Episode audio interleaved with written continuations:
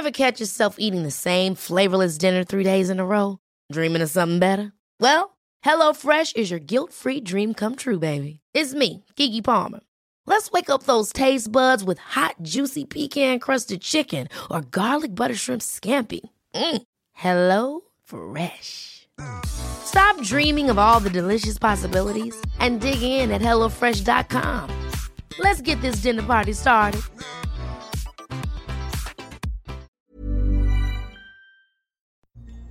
Mes chers camarades, bien le bonjour. Il est connu à travers le monde entier, et pourtant, il est responsable d'une des séries de meurtres les plus sordides de l'histoire. Jack l'Éventreur tient aujourd'hui encore une place importante dans l'imaginaire collectif et dans la culture populaire. Dans ce nouvel épisode, je vous emmène donc sur ses traces à Londres à la fin du 19e siècle.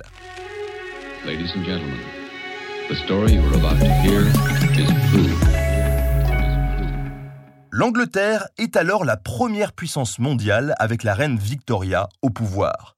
Une époque que l'on appelle logiquement l'époque victorienne.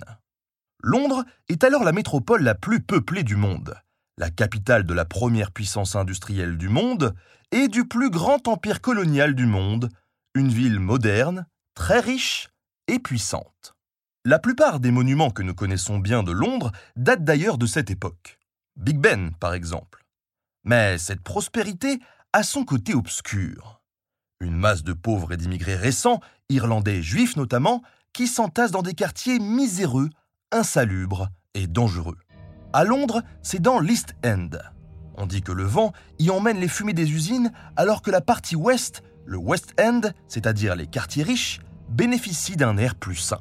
Et oui, parce que des usines, ça n'est pas ce qui manque à Londres comme dans le reste de l'Angleterre le pays qui est tout de même à l'origine de la révolution industrielle. À l'époque, il n'y a pas vraiment de normes anti-pollution. Les machines qui fonctionnent au charbon rejettent donc allègrement toute leur fumée et les particules de charbon, plus lourdes que l'air, retombent sur le sol et les façades des maisons, noircissant tout, y compris les poumons des Londoniens. Avec l'humidité de la Tamise, le fleuve qui traverse Londres, et cette pollution, les quartiers ouvriers sont plongés dans un smog une brume épaisse quasi permanente qui empêche de distinguer à plus d'une dizaine de mètres. Oui oui, le fameux smog qu'on retrouve maintenant dans certaines grandes villes polluées. Bref, vous voyez bien le décor. Dans ces quartiers miséreux, protégés par cette brume de pollution, va sévir celui qui va créer le concept de serial killer. J'ai nommé Jack l'éventreur. Tout commence le 31 août 1888 quand une prostituée londonienne, du nom de Mary Ann Nichols, que la misère a poussé à vendre son corps, est retrouvée assassinée dans le quartier de Whitechapel. Jusque-là, rien de très surprenant. En effet, les prostituées sont légion dans le coin. 1200 selon un décompte de l'époque. Et il s'agit de femmes isolées, mères célibataires, ouvrières ne pouvant plus travailler, etc. Pour résumer, des cibles idéales dont l'insécurité et le quotidien et à qui il arrive souvent malheur. Quant à Whitechapel, ce quartier où règne la misère et l'alcoolisme, il vaut mieux ne pas y traîner trop tard la nuit. Et même le jour, à vrai dire. C'est un vrai labyrinthe où l'on trouve des pubs mais aussi des ivrognes dangereux. D'ailleurs, on peut également y trouver des maisons où l'on peut louer un lit pour une nuit si l'on n'est pas trop regardant sur l'hygiène dans un quartier sans égout ni caniveau. En soi, ce meurtre dans un quartier où on disparaît facilement en cas de mauvaise rencontre n'est donc pas très original. Ce qui l'est en revanche, c'est que la malheureuse a été égorgée et que son ventre a été ouvert avec un long couteau. Il y a toutes sortes de dingues dans le quartier, mais des découpeurs de ventre, assez peu, bizarrement.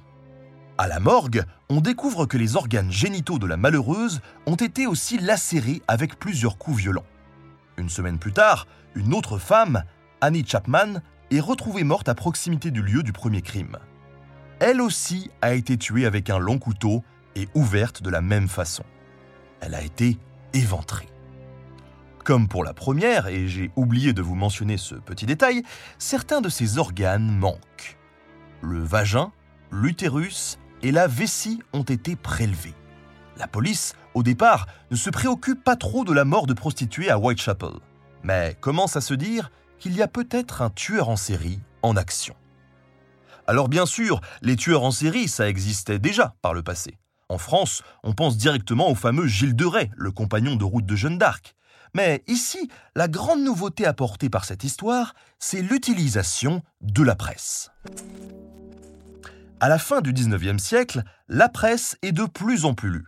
Les journaux sont très peu chers, le niveau d'instruction n'a cessé de progresser et les progrès techniques permettent désormais des tirages plus importants. La presse cherche toujours des histoires croustillantes ou effrayantes pour faire vendre leurs journaux. Et avec Jack l'Éventreur, on comprend qu'elle a touché le gros lot. The Star, un journal du soir qui vient juste d'être fondé, voit ses ventes multipliées par 10. The Illustrated Police News, le premier des magazines exclusivement consacrés aux affaires criminelles, propose chaque semaine un résumé de l'enquête en images. Même le journal de référence, le Times, s'y intéresse. Sans la presse et le rôle qu'elle va jouer dans cette affaire, il y a fort à parier que nous ne connaîtrions certainement pas cette histoire qui aurait été oubliée de tous. Le meurtrier est d'ailleurs bien conscient de l'importance des médias. Il envoie une lettre le 27 septembre à un journal de Londres. Elle est en caractère rouge, comme écrite avec du sang. Dans le courrier, il se moque de la police qui n'arrive pas à l'arrêter. Il dit qu'il aime son métier et qu'il recommencera bientôt. Il promet d'ailleurs la prochaine fois de couper les oreilles de la victime pour les envoyer directement à la police. La lettre est surtout signée Jack l'Éventreur. La police encourage la publication de la lettre dans l'espoir que quelqu'un puisse reconnaître l'écriture. La presse relate ensuite les différents meurtres et commence à échafauder des hypothèses. On prétend que l'utilisation d'un long couteau est le propre d'un boucher, voire d'un médecin pour la précision des découpes d'organes. En tout cas, la description des crimes fait vendre du papier et les journaux n'hésitent pas à tout décrire en détail. Jack l'Éventreur devient vite très célèbre. Comme quoi l'influence néfaste de certains médias, ça ne date pas d'aujourd'hui. Trois jours plus tard, le 30 septembre, deux autres femmes, peut-être prostituées, mais on ne sait pas vraiment, sont retrouvées mortes.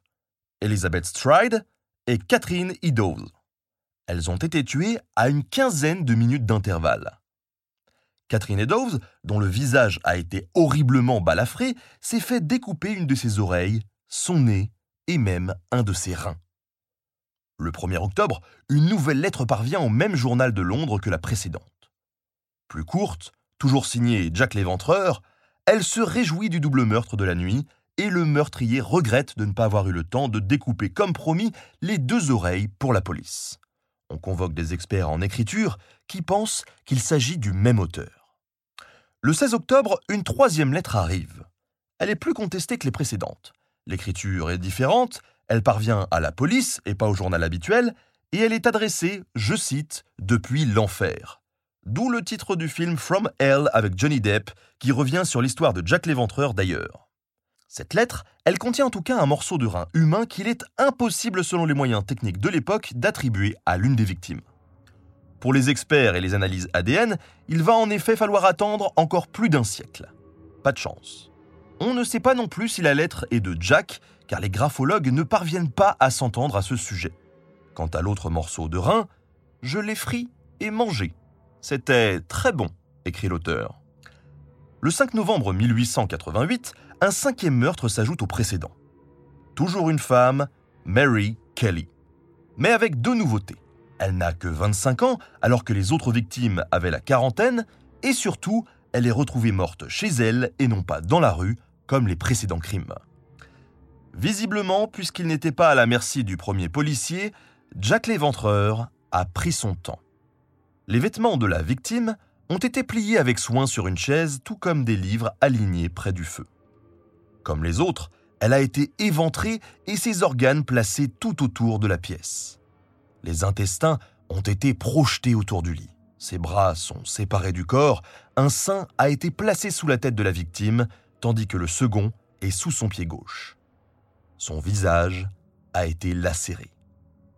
Au moment où la presse relate ce meurtre sordide, Jack l'Éventreur est déjà connu dans le monde entier. 160 journaux, du Mexique à l'Australie, décrivent ces crimes.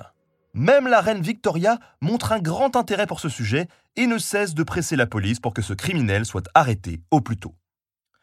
Ce qui est sûr, c'est que la police patauge, et on ne sait pas le nombre exact de victimes à attribuer à Jack l'Éventreur. Officiellement, il y en a cinq, que l'on appelle les cinq canoniques. Mais selon les journaux et certains policiers, il y en aurait davantage, peut-être onze ou treize. L'enquête est compliquée dans un quartier où la violence est quotidienne. Après avoir été confiée aux responsables de la police municipale de Whitechapel, elle est vite transférée à Scotland Yard. Les enquêteurs réussissent à interroger 2000 personnes, dont des témoins, qui prétendent avoir vu les victimes avec un homme mystérieux avant leur mort. Le problème, c'est la description de cet homme que certains ont vu très grand, d'autres plutôt petit, avec une moustache, ou sans, portant un chapeau à la Sherlock Holmes et bien habillé, ou en guenille, façon consommateur de drogue. Bref, on est bien avancé et les enquêteurs suivent sans succès les pistes des docteurs, bouchers et même marins de passage. 80 000 prospectus sont distribués pour obtenir toute information sur cette affaire et on utilise aussi des chiens renifleurs.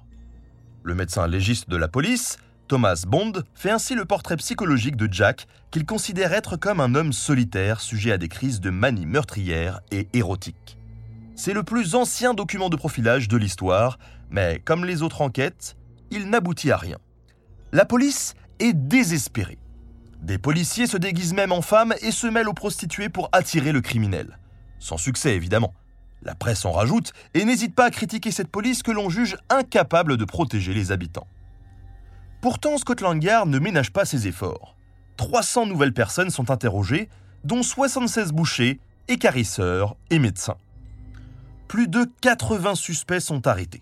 Il faut agir vite car la paranoïa gagne la population. À Whitechapel, un comité de vigilance fait des rondes de nuit et désigne à la police toute personne jugée suspecte. C'est le temps de la paranoïa et des boucs émissaires. On ne peut imaginer un Anglais derrière des crimes aussi horribles. Et donc, logiquement, on accuse les immigrés et en particulier les 80 000 juifs venus d'Europe centrale pour fuir les pogroms, les répressions. Plusieurs échappent d'ailleurs de peu au lynchage. Suite à des soupçons publics colportés par la presse, la police interroge un immigré polonais, un certain John Pitzer, cordonnier juif de Whitechapel surnommé Tablier de cuir. Mais ni lui ni les autres suspects ne correspondent au profil de Jack. Les graffitis antisémites commencent à recouvrir les murs, et la police, ainsi que les journaux, reçoivent des milliers de lettres pour dénoncer une connaissance, un voisin ou proposer des services pour aider l'enquête. Jack l'Éventreur cesse de tuer après sa cinquième victime officielle, Mary Jane Kelly, le 9 novembre 1888. On ne sait pas pourquoi il s'arrête ainsi. On ne sait pas non plus qui il était. On ne compte plus les livres qui prétendent connaître enfin la vérité en annonçant le nom d'un coupable. Jack l'Éventreur a ainsi été un membre de la famille royale. Le prince Albert Victor, petit-fils de la reine Victoria, qui aurait fréquenté des prostituées à Whitechapel. Ou bien le chirurgien de la reine, Sir William Gull, qui aurait assassiné ses femmes pour protéger la réputation de la famille royale. Ou encore James Maybrick, négociant de Liverpool, qui s'accusait des meurtres dans son journal intime retrouvé en 1991. Ou encore Walter Sickert, célèbre peintre torturé de l'ère victorienne. Ou John McCarthy, propriétaire foncier, qui avait hébergé des prostituées dont la dernière victime, Mary Kelly, ou encore même une femme. Bref, pour conclure, on n'en sait rien. La dernière révélation en date est de mars 2019. Ça y est, on aurait enfin l'identité de ce criminel. Il s'agirait d'un immigré juif polonais, Aaron Kominski, barbier de son état, qui aurait eu de graves problèmes psychiatriques.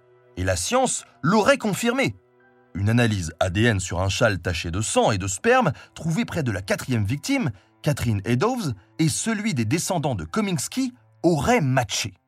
La police avait d'ailleurs suspecté ce barbier et l'avait interrogé, mais faute de preuves, l'avait relâché. Mais l'ADN est ancien et fragile. Le châle est d'origine douteuse et tellement de gens l'ont tripoté que les traces ont pu être modifiées.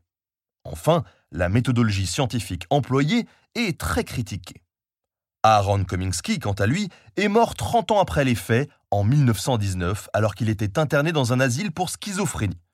Une autre piste bancale, donc.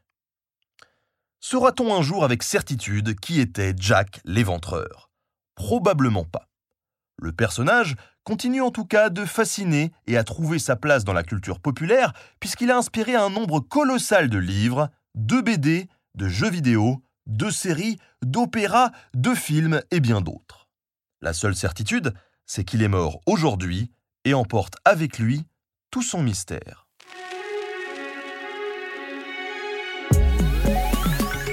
Merci à Stéphane Genet pour la préparation de cette émission et à Studio Pluriel pour la technique. On se retrouve très bientôt pour un nouveau podcast au cœur de l'histoire.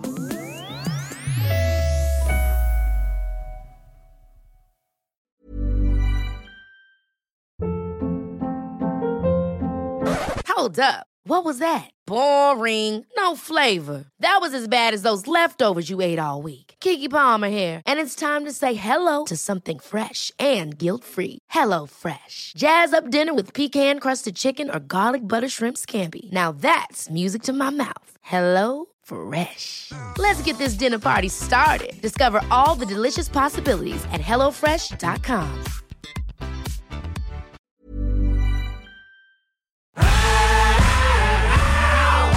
Si vous avez aimé ce podcast, vous aimerez aussi mon autre podcast, Callisto, dans lequel je vous raconte des mythes et des légendes.